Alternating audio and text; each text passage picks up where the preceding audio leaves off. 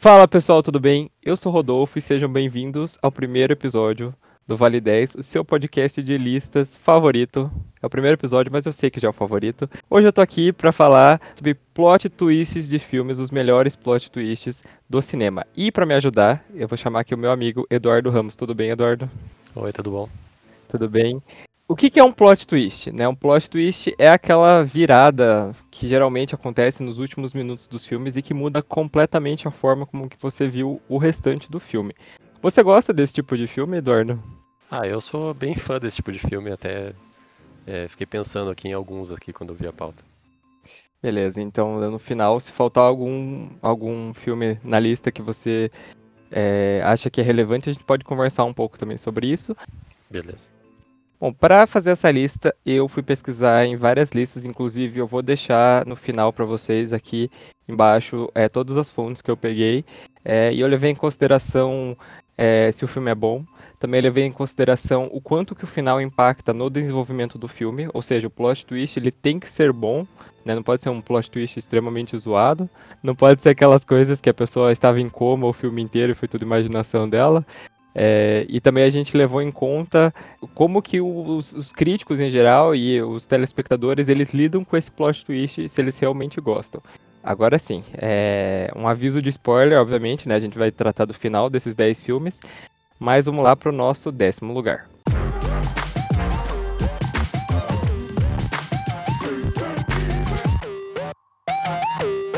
Em décimo lugar, nós vamos falar sobre o filme Solid Green, de 1973. Aqui no Brasil ele veio com o nome de No Mundo de 220. Então o filme aí, ele é mais uma distopia aí que teve bastante distopia nos anos 70 e ele foi estrelado pelo, por dois atores, o Charlton Heston e a Leigh Taylor Young.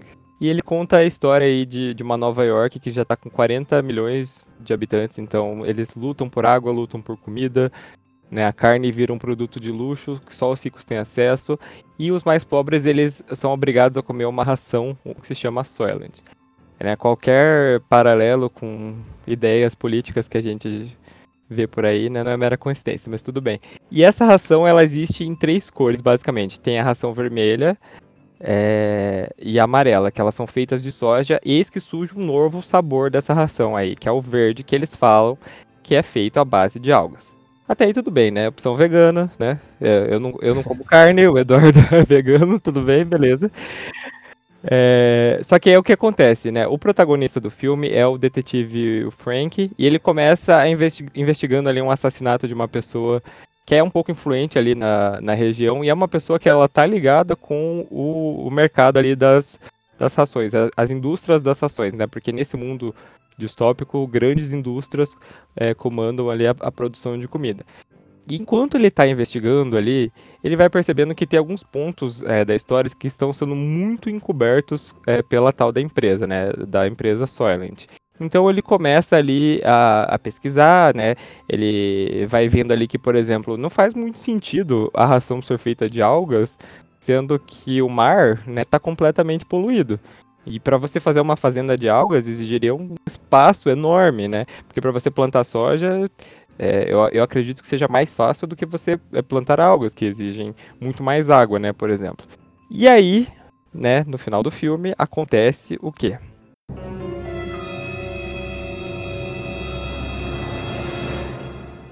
Ele descobre que a verdadeira matéria-prima, na verdade, são pessoas, né? A ração que eles falam que é feita de algas, ela é feita de pessoas. E é uma espécie de eutanásia geral que o governo ele está fazendo para que as indústrias ganhem mais dinheiro e possam né, né, distribuir mais. Né? É um plano do governo junto com a indústria. Né? O governo fornece as pessoas, a indústria faz dela a comida de volta para a população.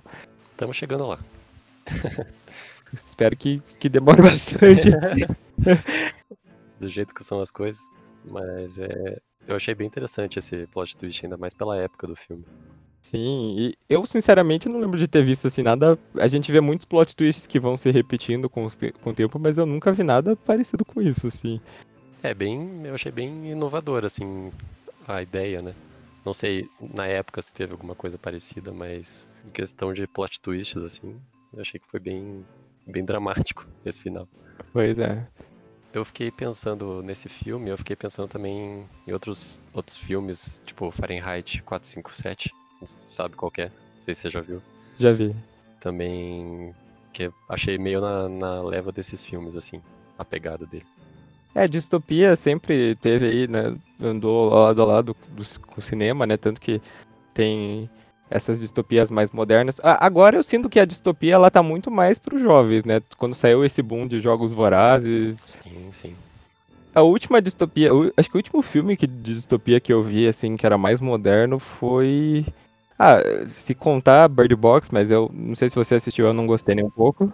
Eu vi esse, assim, não, não que eu não tenha gostado, só achei que faltou alguma coisa, assim. É, eu também senti isso. E o último que eu gostei, que eu assisti, que era mais novo, é o Expresso do, do Amanhã. Expresso do Amanhã é aquele que tem na Netflix. O trem vai girando o mundo, que é com, com o Capitão América. É, esse mesmo. Esse, esse mesmo. eu gostei pra caramba.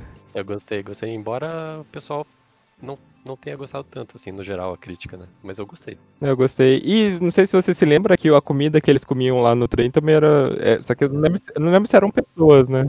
Eram pessoas. Eram pessoas. Eram pessoas. É, bizarro, né? Ah, e só uma errata é Fahrenheit 451, não 457. E aí eu concordando também, né?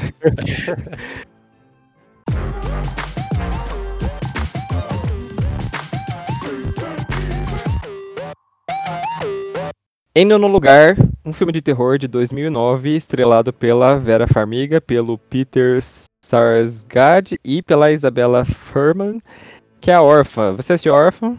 Assisti. É, esse filme é, conta a história do casal é, Kate e John. E ele já tem dois filhos. Uma filha, inclusive, ela é, ela é surda-muda. Se eu não me engano, a Kate acabou de perder uma criança. E aí eles resolvem adotar a, a Esther, né? Que é Easter, mas é, fosse pronunciar né, em, em, português seria Esther. Que é uma menina de 9 anos lá, que ela é muito simpática. Eles conversam com ela. Ela gosta muito de pintar. Ela parece ser aquela criança extremamente perfeita, assim, né? Só que com o passar do filme, ela começa a agir de uma maneira muito suspeita. Então os pais estão lá em momentos íntimos, digamos assim, ela aparece do nada, ela aparece matando um pássaro, agredindo colegas de sala, e começa assim, mas aí vai ficando cada vez pior, né? Mais e mais coisas vão acontecendo. A menina chega a quebrar o, o próprio braço para culpar a mãe pelo que ela tá fazendo, para que ela se aproxime do, do pai dela. Ela ameaça os irmãos constantemente e uma das coisas mais bizarras que ela fez, ela, ela no caminho do orfanato, ela mata uma das freiras, né? Então a Kate resolve começar a investigar o passado dela e ela tem uma descoberta assim que quando eu, eu vou confessar que quando eu assisti esse filme, eu não esperava isso, porque eu não tinha lido o, o plot, tava todo mundo falando desse filme, não, você tem que assistir órfã, você tem que assistir órfã. E eu fui ver e eu não esperava isso, que ela descobre que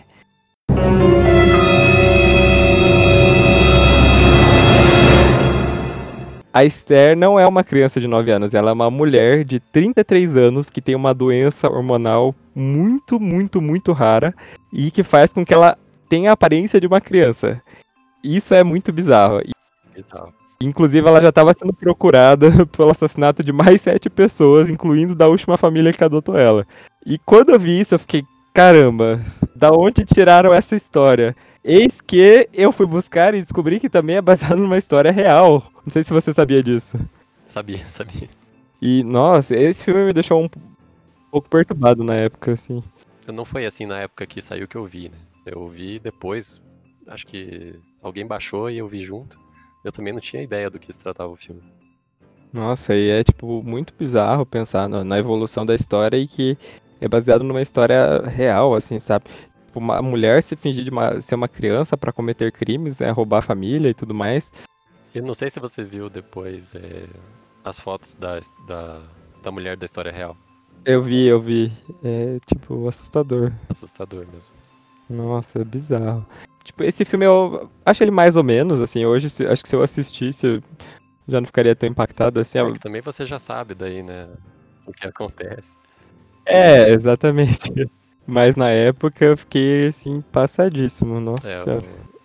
Não é dos, dos meus favoritos, assim, mas o, o plot twist dele, pra mim, acho que dá pra entrar na lista tranquilamente.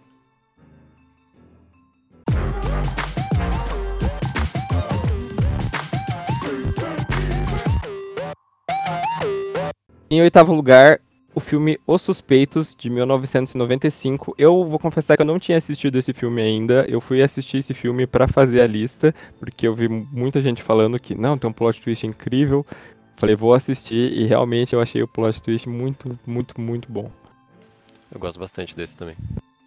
Então, no filme, né, a, a polícia ali tá investigando uma explosão que teve num cais lá, um cais, desculpa, um, uns marinheiros que foram é, mortos e tudo mais. E no começo eles têm cinco suspeitos, entre eles está uma pessoa chamada Verbal Kent, que é interpretado pelo Kevin Spacey antes do cancelamento, tipo uns 20 anos atrás. É bem, bem antigo esse, né? É bastante. O Quint, ele tem uma deficiência para andar e inclusive alguns personagens chegam a chamar ele de aleijado e tudo mais. E ele parece que é um cara bem legal, ele tá cooperando com, com as investigações. Ele é um criminoso, sim, é, ele deixa isso claro em vários momentos, mas ele tá muito é, querendo ajudar ali a polícia a desvendar toda a história. É, que eles querem descobrir o que se passou até chegar no momento da explosão. Então ele conta toda a história do que, que aconteceu, dele com os outros quatro suspeitos. E com o passar do tempo, eles chegam em um nome que é um tal do mafioso que se chama é, Kaiser Souls. E todo mundo morre de medo desse cara porque tem altas histórias sobre ele, que ele matou a própria família e não sei mais o que. E as pessoas não conseguem nem ouvir o nome dele que já se pelam de medo.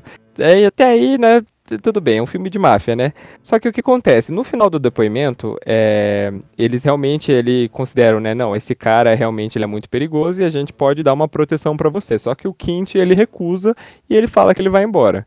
E é aí que a gente descobre que na verdade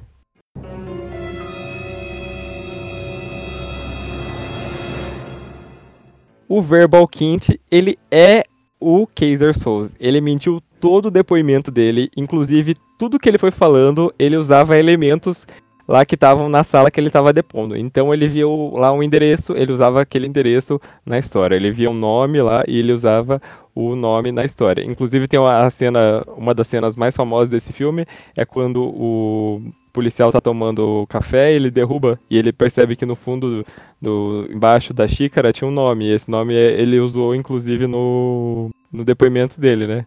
Nossa, eu não lembrava desse detalhe. Mas estava escrito tipo porcelanato tal, e esse nome era tipo um dos nomes lá que ele estava usando. Eu achei assim é, esse plot twist muito, muito legal. É, é legal você ir vendo a última cena do filme, enquanto o policial começa tipo, a perceber o, o que aconteceu, vai atrás dele, e aí ele tá lá, tipo, andando torto, e de repente ele começa a andar normal, chega um carro, ele entra e tipo, ele vai embora. É, eu lembro desse, desse filme. Eu vi faz pouco tempo, inclusive eu não sei porque eu não lembrei desse detalhe. Mas é. Assim, esse filme eu tentei ver ele três vezes. É, nas duas primeiras eu dormi. Foi difícil, assim. O começo dele é meio lento e eu não sabia que tinha plot twist. Só me falaram para ver, que era muito bom. Uhum. E daí na terceira vez que eu engatei, e esse plot twist é bem no final dele, né? Quase no final do filme. Então você termina o filme e você tá com aquela surpresa ainda, pensando em tudo que ele fez no filme que dava, deixava meio claro assim que era ele, poderia ser ele. O negócio dele usar realmente tudo que estava na sala do depoimento para construir a narrativa dele é uma coisa assim muito genial, né? Se percebe que realmente o cara era um criminoso muito inteligente. Porque para você fazer isso, você tá inventando uma história, ao mesmo tempo que você tá, né, ali depondo. E para não ser pego ainda no final, o cara era muito foda. No mau sentido, obviamente, mas era. Com certeza. E o Kevin Spacey também é genial nesse papel, né? Infelizmente, hoje em dia foi cancelado, mas na época foi muito bom nesse papel. Sim, e ele já estava vindo e foi para vários filmes, né, que o pessoal gosta muito, Beleza Americana e mais outros filmes que ele fez ali nos... Beleza Americana é dos anos 90, né, não tô falando bosta. Eu acho que é dos anos 90, sim. E ele veio ali de, de, vários filmes, foi indicado várias vezes, né? Ele realmente é um ator muito foda. Pena que fez o que fez, né? Mas. É, é aquela coisa, né? O, você começa a enxergar esse tipo, você começa a enxergar isso na pessoa, daí você começa não enxerga mais o trabalho dela do mesmo jeito. Pelo menos é isso que acontece comigo. É, eu penso da mesma forma. Inclusive, eu até esses dias perguntei no meu Instagram se como que era a relação das pessoas com esse negócio de tipo, será que é possível você aproveitar é, uma obra e desvencilhar ela totalmente do artista que fez alguma coisa. Ficou bem dividido, assim, uma galera respondeu que é totalmente possível e outros que não é nada possível. Eu sou bem do não é nada possível, sinceramente. É, no, no meu caso também, não, não consigo, assim, se eu vejo que a pessoa fez uma coisa errada, assim, tudo que eu já vi, tudo bem, né, já foi, mas agora em diante é... Eu começo a enxergar aquilo que a pessoa fez antes do trabalho dela. É, que nem assim, que nem o Bebê de Rosemary, é um filme que eu gosto muito, mas a gente sabe, e o pianista também, mas a gente sabe como que o Roman Polanski é, né? E aí fica esse debate, mas, né, né não é esse o mérito da lista, né? Sim, mas o plot twist é muito bom.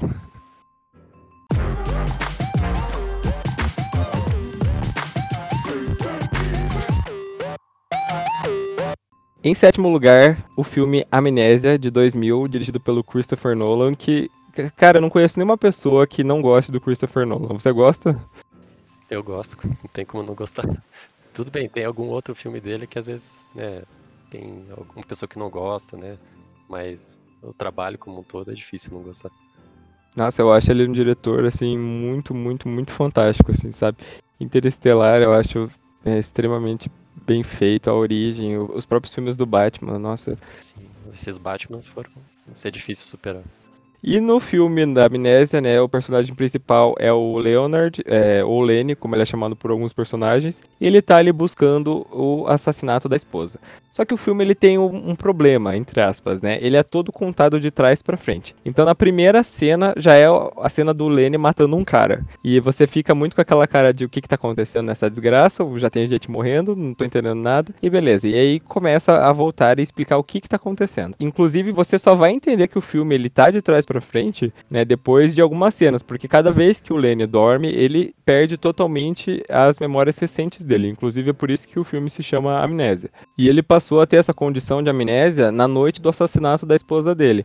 Porque enquanto o criminoso estava é, estuprando e matando a esposa dele, ele foi é, cima dele e ele diz que um outro cara pegou e jogou ele contra um espelho. E nisso ele sofreu né, um dano neurológico e passou a, a, não assimilar mais as memórias recentes. Só que ninguém acredita muito nessa teoria dele que, que tinha outra pessoa no, lá no banheiro junto. Como ele tem esse problema do esquecimento, ele passa a tirar fotos de pessoas e de lugares e ele vai anotando coisas nessas fotos, né? Então ele vai lá e tira foto de um cara, escreve assim: é, não confiar nele porque ele mente. Ele tira foto de um lugar e fala que é aqui que ele tá hospedado, né? Esse tipo de coisa. E ele também anota, essa, ele vai anotando essas coisas para ele averiguar depois. E quando ele tem certeza de, de uma coisa, ele vai lá e faz uma tatuagem que é para ele toda vez que ele olhar, ele realmente ele, ele vai lembrar do que aconteceu, né?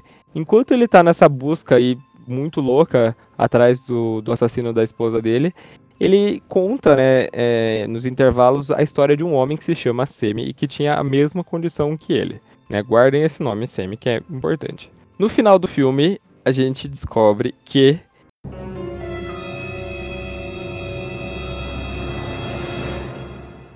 o culpado pelo assassinato da esposa foi ele mesmo. Porque anos atrás, quando ele começou a ter essa condição, a esposa resolveu fazer alguns testes com ele para ver se ele lembrava. E a esposa dele, ela era diabética e ela falou assim, é, que já estava na hora da injeção de insulina nela, ele foi lá e deu uma injeção nela. E ela falou, foi, foi, foi repetindo isso, foi repetindo e ele sempre dando injeção porque ele não lembrava como ela teve uma super dosagem de insulina, ela acabou morrendo. Se você for reparando durante o filme, essa é a mesma história que ele conta, só que ele fala como se ele fosse o tal do Semi, só que não é verdade. Na verdade, o Semi era ele, era a história dele que ele contava através desse outro personagem. É, e ainda tem um, tem um outro plot twist dentro desse plot, que é que, na verdade, o investigador é, do caso é o cara que ele mata na primeira cena. Porque o investigador começou a ajudar ele, digamos assim, a realizar a fantasia de encontrar o cara que matou a esposa dele. É tipo, é, muitos, é muita coisa pra você entender de uma vez só. Esse filme é bom, mas esse filme é muito difícil de entender da primeira vez que você vê ele.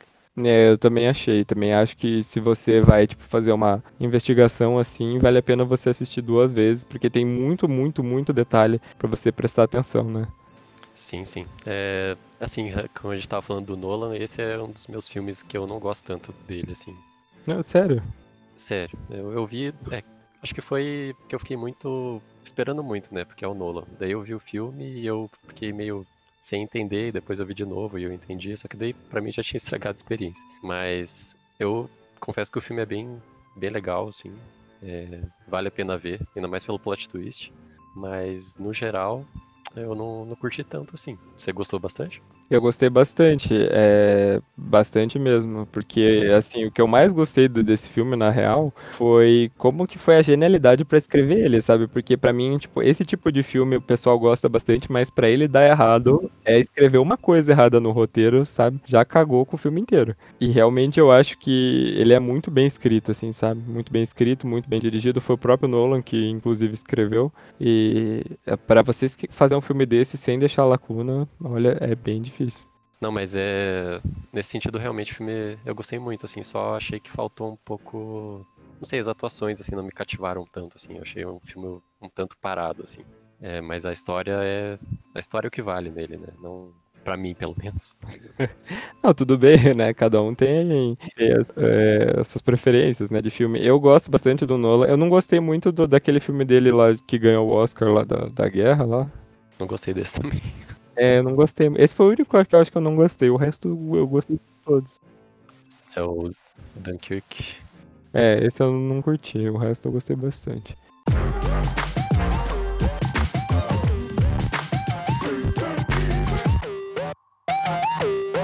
Agora, em sexto lugar, Planeta dos Macacos, original, não remake do Tim Burton, porque aquilo lá é horroroso, horrível. Meu Deus, é péssimo. É, e é já o segundo filme com o ator, o Charlton Heston, na nossa lista. E agora ele interpreta também o personagem principal, que é um astronauta, que cai num planeta é, distante, digamos assim, e que a espécie dominante desse planeta são macacos. E seres humanos que vivem nesse planeta, eles são capturados e são escravizados pelo, por esse povo. E aí o filme vai passando, né? O astronauta ele vai procurando uma forma de, de fugir dali, voltar para a Terra, só que ele não, não sabe como, a nave dele está estragada. É, e enquanto ele faz isso, né? Quase no final do filme, ele esbarra em restos de civilização primitiva, como se fosse os restos de civilização que a gente encontra aqui, né? É, se nessa época, na nossa época, a gente encontra vasos, encontra pinturas, Lá ele acha alguns artefatos que para ele são muito familiares. Ele inclusive ele acha muito estranho é, tudo isso. Um dos macacos que, que tá ali no filme alerta para ele que se ele descobrisse a verdade, ela seria muito cruel para ele. E ele não entende é, é, essa frase, né? Mas no final do filme faz todo sentido, porque é, ele encontra ali um artefato que faz com que ele junte todas as pistas que passou do filme e ele se depara com uma verdade muito terrível, que é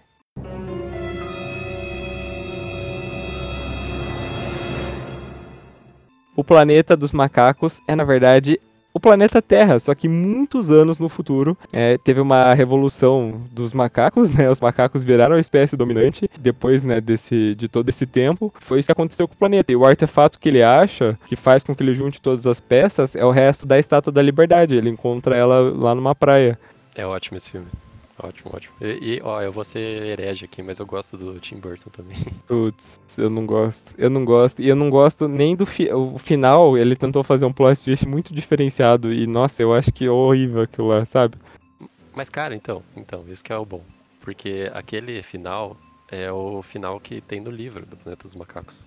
Tipo, ele, ele tá lá no planeta, só que ele consegue voltar pra terra que ele estava, né? Só que porque como a viagem do tempo, quando você faz ela usando o espaço né, de forma diferente, quando ele volta para a Terra, é, os macacos já dominaram de novo, né? A civilização na Terra que ele, que ele estava. E no livro é contado desse jeito, né? E, pô, eu achei muito, muito legal, porque eu li o livro também, porque eu gosto muito de Planeta dos Macacos. Mas eu concordo que o antigo é infinitamente melhor que o novo. O novo do Tim Burton, né? Esses outros. Você viu esses outros três novos? Eu vi o primeiro, que é o. É... Não é Ascensão, é eu não lembro agora qual que é, não lembro. Mas eu vi só o primeiro, não vi os outros. É, os outros são, são bons também, mas é, mas realmente o antigo é o melhor por causa desse plot twist. Para mim, dessa lista até agora é o que eu, o plot twist que eu mais gosto, de longe assim. Então, o meu maior problema com o filme do Tim Burton é justamente o final, assim, sabe? Porque para quem não assistiu é, o filme do Tim Burton, é, no final o astronauta lá que é o, é, ah, esqueci o nome do ator, o Mark. É, Mark Wahlberg. Esse mesmo. Ele volta lá pra Terra, ele chega lá, em Washington, né, que tem a estátua do Lincoln.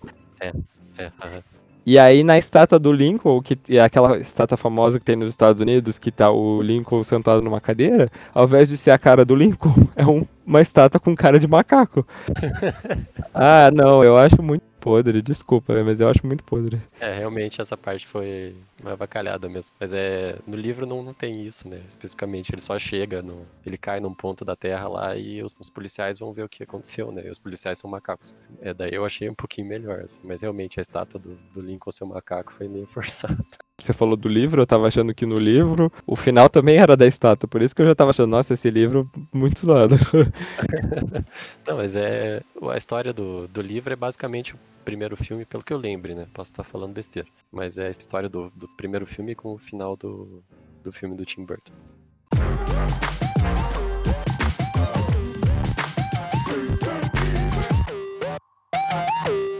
Em quinto lugar, um filme aí que é muito amado pelos cinéfilos. Vendeu várias camisetas, vários sabonetes e tudo mais que pôde. Clube da Luta, de 99, dirigido pelo David Fincher.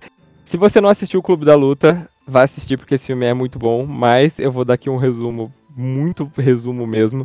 É, existe o narrador do filme, que é o, que é o personagem do Edward Norton, e ele tem uma insônia extremamente profunda. E um dia ele resolve visitar um, uma reunião para homens que têm câncer e tudo mais, e depois da reunião ele dorme, e daí ele começa a frequentar várias reuniões. E eis que aparece uma mulher, que é, é inclusive é a Helena Bonham Carter, e ela também, é, também tá indo de reunião para reunião, eles têm uma briga e tudo mais, decidem dividir os grupos, só, só que de repente ele para de aparecer nos grupos. Por que, que ele faz isso? Porque em uma das viagens dele dele de trabalho, ele conhece o Tyler, que é o Brad Pitt. E o Tyler ele é totalmente o oposto desse narrador. Ele é um cara super descolado, que usa uma roupa bem chamativa e tudo mais. E ele é vendedor de sabonete, por isso que eu falei de sabonete no começo. E juntos os dois ficam amigos e tudo mais, porque tem uma explosão lá na casa do narrador. E aí eles começam a brigar um dia, assim. É, o Tyler chama ele assim, ah, me bata e não sei o que. Eles começam a brigar.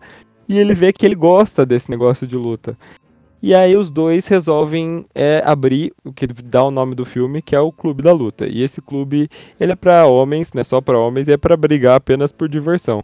E é aí que vem aquela famosa frase: a primeira regra do Clube da Luta é você não fala sobre o Clube da Luta. A segunda regra do Clube da Luta é que você não fala sobre o Clube da Luta e tudo mais. E aí eles começam a juntar, né, vários membros, vários membros, vários membros, fica uma coisa gigantesca. Ele começa a perceber que é, vão abrindo outros clubes da luta em outros lugares em outras cidades, e ele vê que aquilo começa a fugir um pouco do controle, e eis que um dia o Tyler desaparece misteriosamente. Ele vai atrás, ele né, não acha, não acha, não acha, mas buscando pelo seu amigo, ele descobre que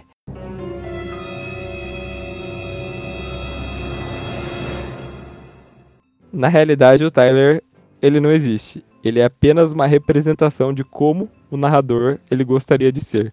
Então, umas cenas antes é, do final, ele vai tentando falar com as pessoas. A personagem lá da, da Helena Bonham Carter chamando ele de Tyler, todo mundo chamando ele de Tyler, não sei o que. Ele tenta entregar um plano que eles têm lá de destruir umas empresas, é, uns prédios de empresa de cartão de crédito é, pra polícia. E os policiais também estão no clube e falam para ele que ele não pode fazer isso. E é, não tem nem muito o que falar desse filme, que eu imagino que todo mundo já tenha visto, né? É, o final ali dá pra ver que tudo foge do controle dele e é tarde demais. Né? É, inclusive na última cena, né, eles sequestram a personagem lá da, da... Eu tô falando personagem da Helena Bonham Carter porque eu não lembro o nome dela. Eu também não lembro. Mas uh, na última cena lá eles levam ela até o prédio que ele tá, ele dá a mão para ela e eles ficam vendo lá a destruição da cidade, né? Sim, é bem é essa cena, quando eu lembro desse filme, é essa cena que vem à cabeça. Inclusive, agora que eu ouvi você falando que é, é o David Fincher, né, que dirige o filme e ele também tem alguns outros filmes que ele dirigiu que tem plot twists muito bons. Acho que quase todos os filmes dele, se duvidar, tem plot twist, né? Pois é, é um que eu lembro meio de cabeça dele é o Seven, que inclusive é com o Brad Pitt também. E se não me engano tem um outro que eu gosto muito que é, é Vidas em Jogo, se não me engano, que tem um plot twist muito, muito bom. Não é muito conhecido, mas é muito bom. É, e tem Garota Interrompida. Garota Interrompida não, é Tem Garota Exemplar, eu sempre confundo os dois nomes. Garota Interrompida é qual? Garota Interrompida é aquele com a, com a Angelina Jolie e com a. Ah, é a mulher do Stranger Things. Esqueci o nome dela. Ah, tá. Ah, eu esqueci o nome dela também, mas eu, eu lembrei do filme agora. Eu vi também. É, Garota Exemplar é aquele com o Batman novo. O Ben Affleck. É, nossa, eu tô vendo todos os nomes de todos os atores. É a, a pressão. Exatamente. Fazendo podcast. É, mas é isso aí, né, gente? Assista o Clube da Luta, acho que é um filme que vale muito a pena. Inclusive, uma curiosidade que eu tava vendo quando eu tava fazendo a lista foi que quando esse filme saiu, ninguém gostou, ninguém foi assistir, os críticos não gostaram, todo mundo falou super mal do filme. E hoje é tipo considerado um super filme cult clássico indie. Nossa, eu não sabia disso, caramba. Ninguém gostou? Ninguém gostava do filme, os críticos tipo detonaram o filme assim quando saiu. Nossa, que dó, filme tão tão bom. Agora virou um clássico já. Que não sei, não entenderam, acho que a pegada do filme no momento que saiu, sabe? É, não, não, não foi entendido, não foi, não foi apreciado na época dele. É, tem um, tem um meme muito bom, não sei se você conhece, uma mulher falando que não fez o requisito, é tipo isso. não fez o requisito, não conheço.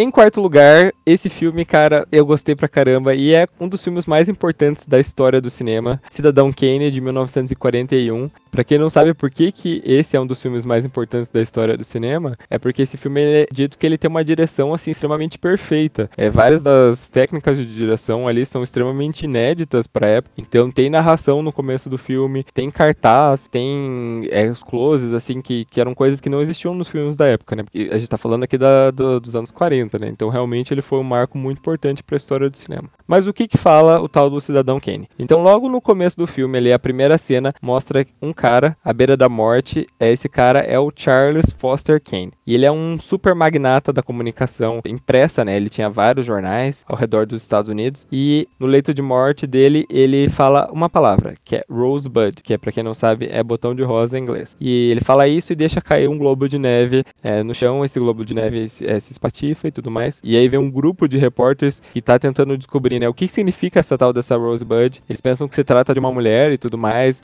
Eles começam a ir atrás das pessoas que conviveram com o Kane é, todo esse tempo. E ninguém sabe o que é a Rosebud. Vai um jogando pro outro, né, para tentar descobrir. E eis que no final do filme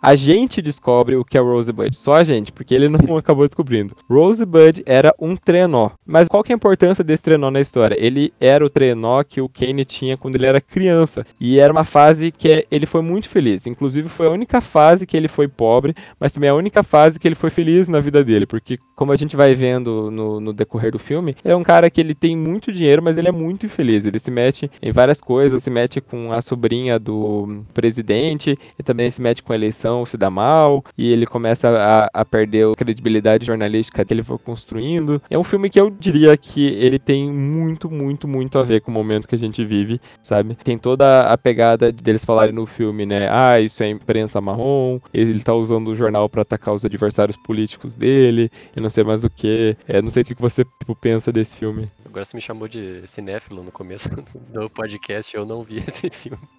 Mas é, eu já sabia do plot twist, porque é um filme muito conhecido, né? Famoso. Mas a tua crítica dos tempos atuais aí é, é real, cara. Eu acho que os filmes, né, retratam, no geral, isso, mas esse filme a gente consegue ver vários pontos que, que remetem. Eu reassisti esse filme é, ontem para fazer a lista e eu realmente fui vendo assim, como que esse filme é atual, assim, sabe? Tanto da parte jornalística quanto da política das pessoas, assim, sabe? Como que se envolver com política pode é, destruir totalmente a carreira sólida que alguém fez, assim, sabe?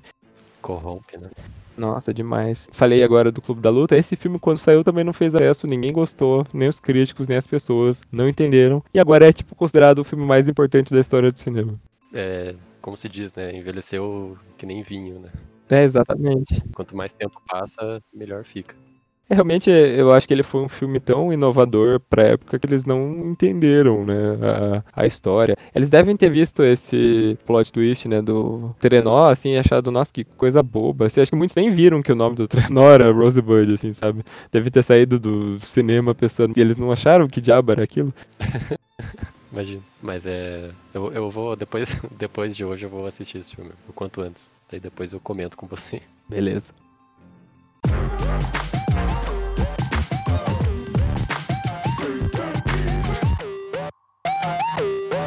Em terceiro lugar, esse filme eu sou muito suspeito, porque eu amo, amo, amo a franquia não de forma homogênea, mas eu amo, que é Star Wars, e a gente vai falar do episódio 5, Império Contra-Ataca. Se você não conhece Star Wars, eu recomendo que você assista pelo menos os dois primeiros filmes, né, o episódio 4 e o episódio 5. É, o episódio 6 também acho que vale muito, muito, muito a pena.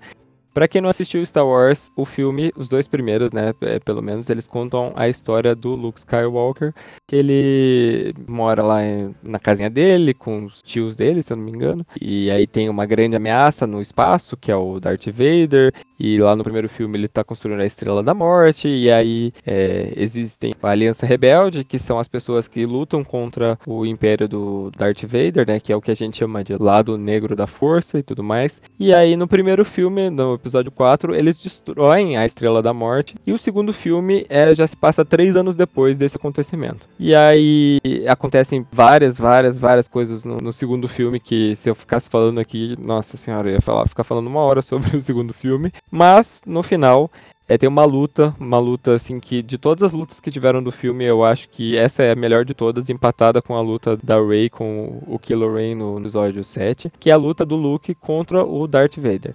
E eles estão lá lutando, né, com o sabre de luz dele. E aí o Darth Vader acaba, né, decepando a mão do Luke para desarmar ele. E aí o Luke tá lá quase caindo num abismo lá, ele tá lá se segurando e tudo mais. E aí o Vader estende a mão pro Luke e fala para ele assim: "Eu te ajudo e venha para o lado negro da força, né?". E aí o Luke fala que não vai fazer isso porque o Obi-Wan, que para quem não sabe é o Obi-Wan Kenobi, que já morreu no primeiro filme, ele disse que o Vader foi responsável por matar o pai do Luke. E aí que o Vader diz a tão famosa frase, ele diz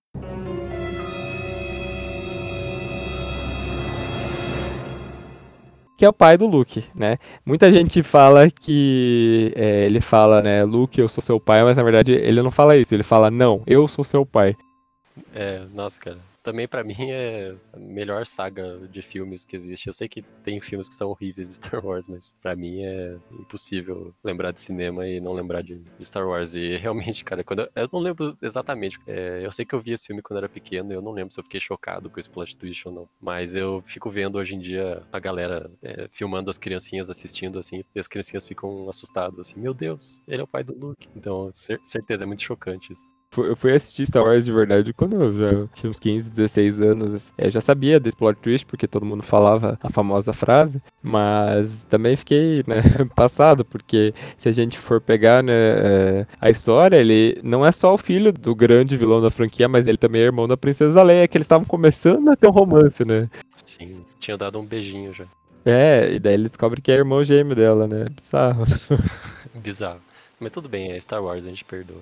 A gente perdoa. A famosa passada de pano nessa eu dou com gosto. Mas qual que é o seu favorito? Eu gosto muito do episódio 5, eu acho que pra mim ainda é o meu favorito. É, eu gosto do 5 e do 3. É, do 3, eh, então. Agora, é a discussão, e vai entrar muito fundo nessa discussão. É, é assim, o 3 eu acho que ele é o menos pior da segunda parte da franquia, mas eu não gosto tanto assim ainda do filme. É, cara, mas é imperdoável o primeiro filme primeiro filme é realmente muito ruim.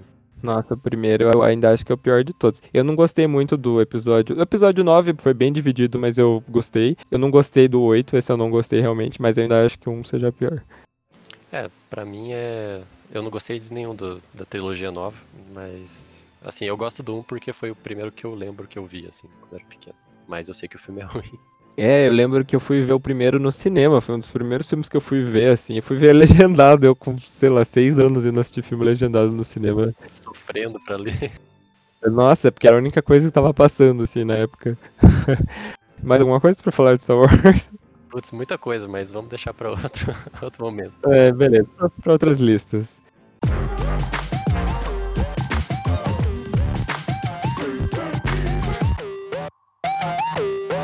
Em segundo lugar, mais um filme clássico do cinema Psicose, dirigido pelo Alfred Hitchcock lá nos anos 60. É, e o filme conta a história do desaparecimento da Marion Crane. Ela fugiu de onde ela trabalha e ela, no meio do caminho, acaba se hospedando no Bates Motel, que é comandado pelo Norman Bates. E desde o momento que a gente é apresentado ao personagem do Norman, a gente percebe que ele tem um, um quê ali estranho, né? Ele tem umas conversas meio, meio bizarras ele é super obcecado por taxidermia e a relação dele com a mãe dele, né, que é a Norma Bates, ela parece ser muito intensa, assim, é um ponto que a gente fica meio, hum, tem alguma coisa errada. Só que a gente nunca vê a Norma, né? Ela mora atrás do, do hotel, numa casa atrás do hotel deles, né? E uma coisa que é muito legal nesse filme é que a protagonista ela morre, né, antes da metade do filme. A Marion, ela é assassinada naquela cena super famosa do chuveiro, em que vem uma figura feminina com a faca e começa a esfaquear ela. E a gente presume que quem fez isso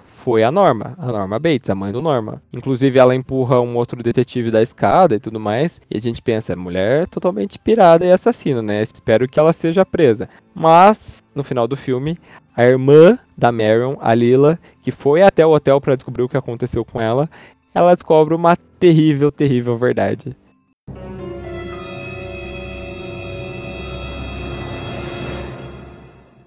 Quem matou a Marion não foi a Norma, foi o Norman. Sim, foi o Norman vestido como se fosse a mãe, inclusive com a peruca da mãe, com o vestido da mãe, segurando a faca.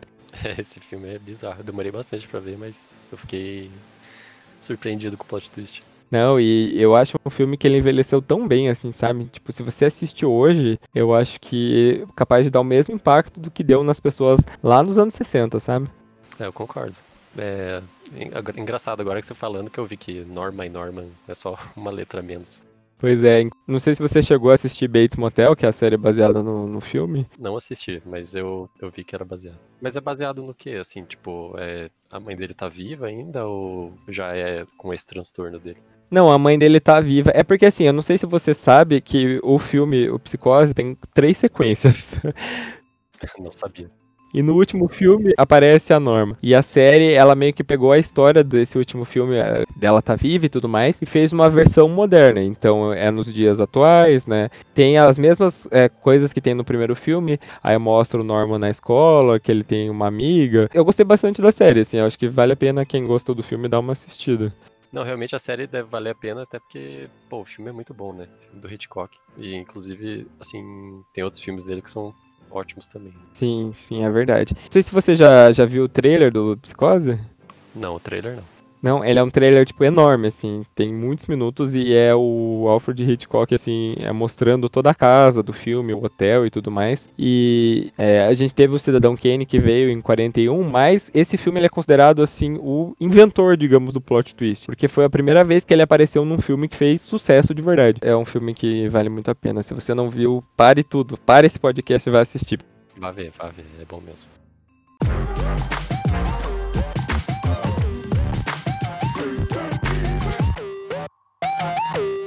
E em primeiro lugar, eu acho que assim não poderia ser outro filme. O filme com uma das frases mais famosas de todo o cinema, O Sexto Sentido, dirigido pelo nosso queridíssimo M. Night Shyamalan.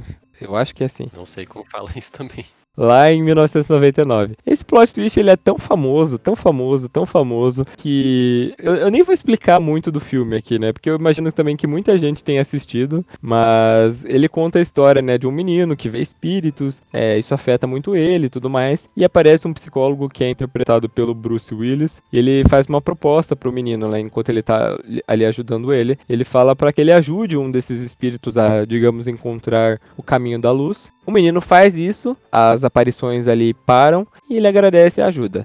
Só que na última cena do filme, a gente percebe toda a verdade escondida.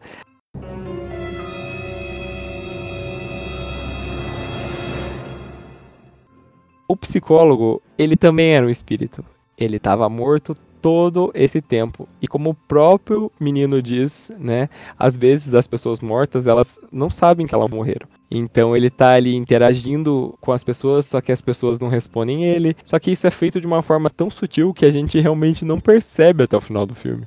É, nossa, esse filme eu acho muito bom, muito bom mesmo. Até eu revi ele esses tempos e mesmo já sabendo, né, do óbvio que é o plot twist dele, né, que todo mundo já, já sabe, eu acho. Você fica maravilhado assim como é trabalhado isso. Você tenta esquecer na tua cabeça o que, que vai acontecer para você tentar se surpreender de novo, porque, sei lá, psicologicamente para mim ele é muito impactante. É, uma das coisas que é legal você fazer quando você reassiste é buscar os pequenos detalhes, né, para ver se realmente dava para perceber que ele estava morto todo o tempo ou não, né? É, você fica tentando, né, ver por onde você poderia ter descoberto que ele não era uma pessoa viva. Tá muito bem escondido. Tá ótimo mesmo. É... E esse ator, você lembra o nome dele, do menininho? É o. Ai, não lembro. Não lembro. Ele fez inteligência artificial, né? É, agora eu fiquei pensando se ele tinha feito mais alguma coisa depois desses filmes, assim, que teve uma época que ele estourou, né? E depois eu não lembro de ter visto. Ele ficou muito tempo afastado. Você assistiu aquele filme do Ted Bundy, que é com o Zac Efron? Não vi esse. Não, ele tá nesse filme. Ele tá nesse filme. Mas ele ficou bem afastado, assim, por muito tempo. Ah, que, que pena, porque ele era bom ator, né? Nesses filmes. Nossa, ele era uma criança super prodígio, né? Totalmente. E no sexto sentido, além disso, era um filme muito assustador, né? Nossa, assim, eu lembro que minha mãe alugou uma vez quando eu era criança, eu devia ter uns, uns 8, 9 anos. Eu lembro até hoje, é a cena que ele solta o balão, sabe? Que o balão vai lá pra cima da escadaria numa festa que ele tá. É aquele que as pessoas estão enforcadas, né? Essa cena, assim, nunca saiu da minha cabeça. É, ver quando criança isso, eu lembro que eu não fiquei nem tão chocado com o plot twist, fiquei mais chocado de não conseguir dormir depois. É, e esse filme, né, ele chegou a ser indicado ao Oscar em algumas categorias. O, o nosso querido amigo M. Night Shyamalan virou um diretor, assim, de muito sucesso, da noite pro dia. Só que ele teve um grande problema, que foi o quê? todo filme que ele começou a fazer tinha que ter um grande plot twist. E foi aí que a carreira dele realmente deu uma super de uma afundada, né? Se apoiou nisso, né? Daí é difícil. É surpreender toda vez. Exatamente. E ele veio com os filmes, né? Depois disso ele fez Corpo Fechado, que é um filme que eu gosto bastante. E também acho que o plot funciona. Corpo Fechado é o antecessor do. Ah, daquele filme. Me ajude. Fragmentado? Isso, fragmentado. É isso? É o Corpo Fechado, gostei muito veio o corpo fechado, aí veio sinais, que o pessoal não gosta já tanto, mas ainda assim é, é, assustador. Aí veio a vila, que o pessoal já gosta menos ainda. Eu gosto de todos esses filmes, cara. Eu acho que meu gosto é meio estragado para os filmes dele. Eu gosto dos sinais bastante, a vila eu não gosto tanto. Tem um tal de Dama d'Água dele que eu nunca vi. Não conheço também. É, mas daí veio a fase super ruim dele, que foi o filme do Avatar, aí foi aquele lá que tem as árvores que matam as pessoas. Não, é, daí ele caiu mesmo, caiu o nível. Esse eu já acho o ápice do ruim, assim. Não, ele só voltou com aquele filme da Visita, não sei se você chegou a ver. A Visita? Não, não sei qual que, é, qual que é a história dele. É sobre dois irmãos que vão visitar os avós dele numa cidade distante e os avós começam a agir de uma maneira bem esquisita. E também tem um plot twist, mas um plot twist é decente nesse caso. Eu sei qual é, mas eu não, não assisti. É, esse vale a pena. Foi realmente o, o retorno dele. E aí veio Fragmentado, que todo mundo gostou. Você lembra que a gente foi ver Fragmentado junto, né? Eu lembro, eu lembro sim. eu não assisti o vidro, eu tenho que confessar, não vi. Não vi ainda também. Vou tentar ver agora. Eu vi que ficou bem polarizado, assim, muita gente gostou, mas muita gente detestou. É ele que dirige também? É ele que dirige também. Bom, meu gosto já é meio estragado, porque eu gosto dos filmes dele, então é provável que eu goste. Assim, eu, eu vejo muita gente falando é, mal da vila do final, né? Não sei se você gosta do plot twist da vila.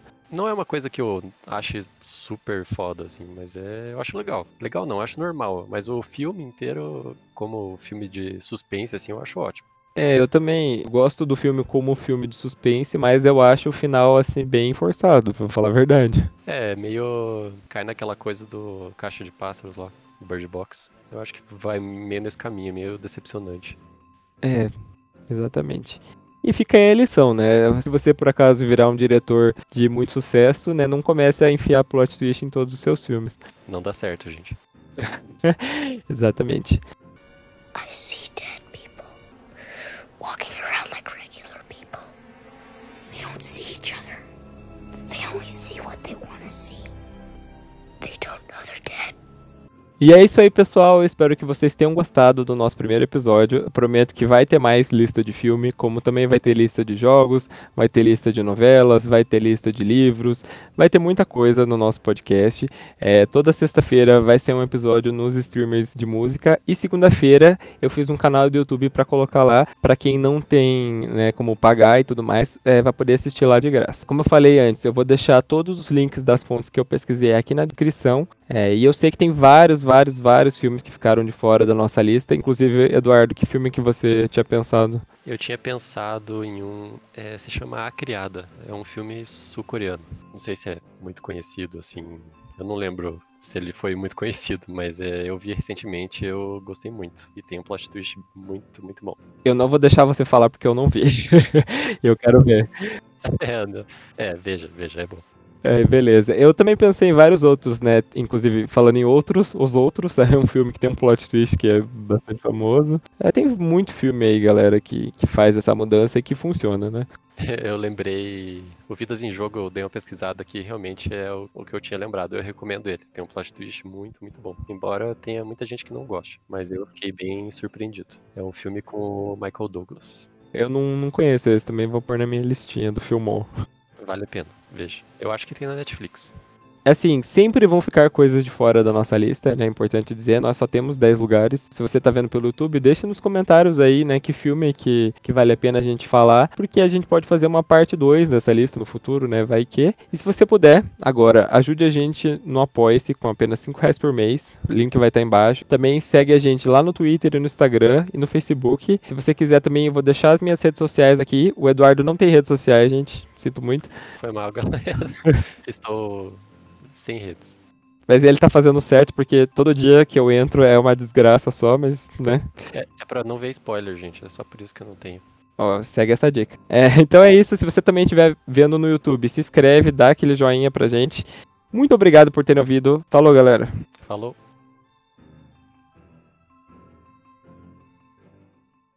Vale 10 é escrito, dirigido e editado por Rodolfo Brenner. Participou do episódio de hoje Eduardo Ramos.